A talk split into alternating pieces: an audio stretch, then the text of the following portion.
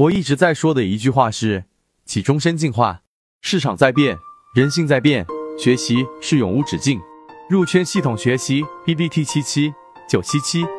我们来看到底是怎么样进入的。一方面是他举出的一个例子，看到了没有？这个是他举出的这一个例子，持红心者，持红心者。我们来看，在这个个股当中呢，这张图当时有很多人研究或去看缠论啊，没看得明白。那我们今天给大家去做一个解读。首先，你注意看。它这里面有一个盘整区域，这个盘整区域到底是怎么划分的呢？啊，今天的内容非常精华，也非常多，是什么呢？它是在注意看，这一个是它高点当中的这张这个这个颜色不清楚，我们来换一个颜色。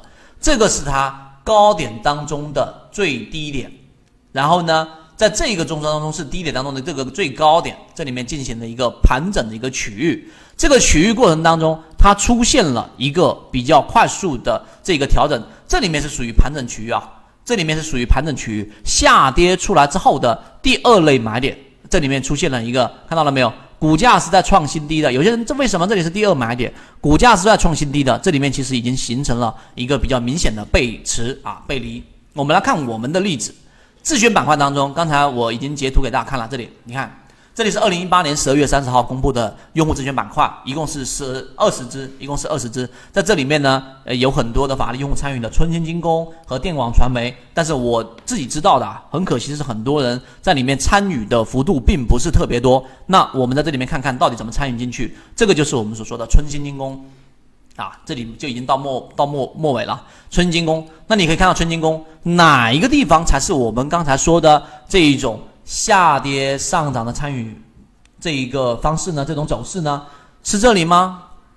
不是啊，这里不是啊。我们客观的来说，因为真正参与在里面的人就会知道，真正的位置是哪里？是这里，这个地方才是我们要找的。注意想想，这个地方才是我们想要去找的。我把这个图片清理一下，然后大家看一看，为什么我说这个地方才是我们最想找的？首先，它在这地方出现了一个上涨之后，然后这里出现快速的下跌，对不对？这一个下跌过程当中，你到时候用软件自己打开来看一看，这个过程当中它有没有去出现我们所说的中枢？中枢是怎么形成呢？至少要有三比一哦，最少最少要有三比，这里面中间会有一个重叠部分，这个叫中枢。但是你看这个区域里面，它只有干嘛呢？一个下来之后出现一个底分型之后，直接往上走了，这里面也没有形成任何的中枢。明白了吗？这里面没有形成任何中枢，结果就直接跑出来了。第一，这里面出现了一波小的利润，这里出现了一二三个涨停板，三个涨停板。然后在这些地方上呢，可以利用小级别的卖点，可以选择出来啊。所以这一个这一块区域，大家应该很深入的去理解。因为我们的选股方案里面，我切换到软件里面，我们为什么选择了春兴精工啊？春春春兴精工，我们为什么选择这一只个股了呢？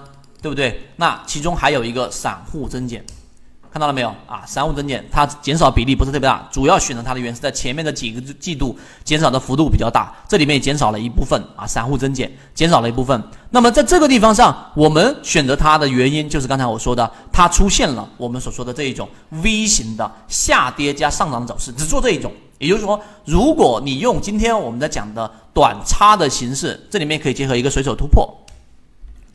看到没有？打到绿色区域啊，打到绿色区域就可以了。很多人经常问要不要打到蓝色区域，不用，绿色区域就可以了。所以我说打这一个地方才是真正我们说短差程序里面我要介入的位置。那其他程序呢就不一样了，就是另外一个话题了。所以真正的这三这几段的过程当中，这一段才是最符合的。大家认认真真的去体会一下今天我讲的这个内容。所以作为短差里面的，当然还包含着一个什么呢？电广传媒。电广传媒也是一样，这里面我就不去细说了。电广传媒也是一样，下跌看到了没有？这是下跌的第一个中枢，下跌的第二个中枢，看到了没有？刚才定义当中怎么说的？要参与到第二个中枢之后的第二段下跌，而不是在第一段下跌里面就参与了。明白了没有啊？这个是一个核心。那在这里面出现了之后，就出现了第一类买点，这里面出现了一个背离，然后呢，它这里面中途几乎没有任何的喘息之后，然后它就出现了一个没有中枢啊。因为刚才我说中枢是三段式的，记住了，三段式的，在下一节课里面我们就会讲到怎么去做比和分段了。那么这里面没有形成中枢，直接上来，那么这里面就从三块多一路飙到了七块多，翻了一倍。这个是电广传媒。也是在我们的自选板块里面公布出来的，这个时间大家自己回头去看一看二零呃一八年的，我这里面二零一八年的十二月三十号。